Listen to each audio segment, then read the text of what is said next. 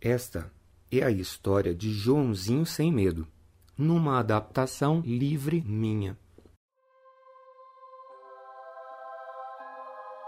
Era uma vez um menino chamado Joãozinho Sem Medo, pois não tinha medo de nada. Andando por aí, um belo dia, pediu abrigo em uma hospedaria. Aqui não tem lugar, disse o dono.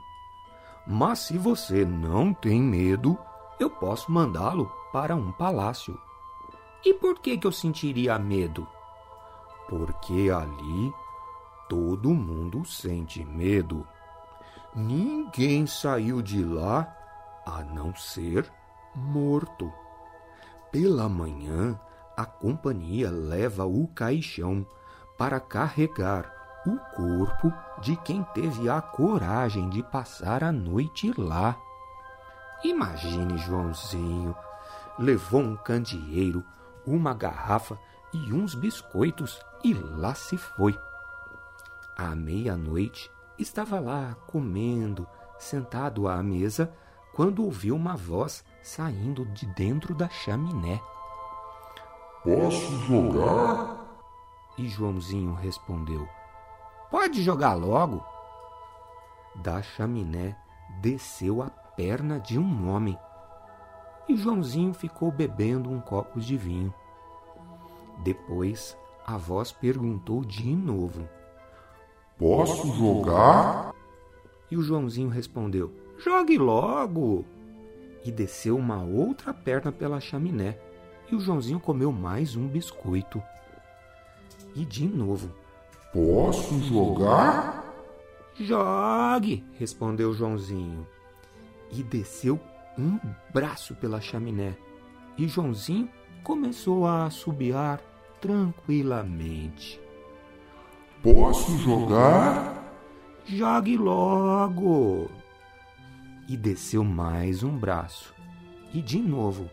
Posso jogar? Pode jogar sim! E caiu lá da chaminé um corpo. E quando ele chegou lá embaixo, se grudou nas pernas e nos braços, ficando em pé um homem sem cabeça. De novo. Posso jogar? Vai, joga logo! E caiu a cabeça de um homem.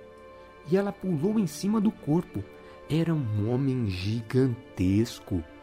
Joãozinho levantou o copo, dizendo: A sua saúde! E o homem gigante respondeu: Pegue o candeeiro e venha comigo. Joãozinho pegou o candeeiro, mas não se mexeu. Vai você na frente, disse Joãozinho. Vá você, disse o homem. Não, pode ir você, disse Joãozinho. Então o homem foi na frente, de sala em sala, atravessou o palácio, com Joãozinho indo atrás, iluminando o caminho. Embaixo de uma escadaria havia uma porta. Abra, disse o homem para o Joãozinho. E o Joãozinho respondeu: Abra você. E o homem abriu a porta com um empurrão muito forte. Havia uma escada em caracol descendo. Desça, disse o homem. Primeiro você, disse Joãozinho.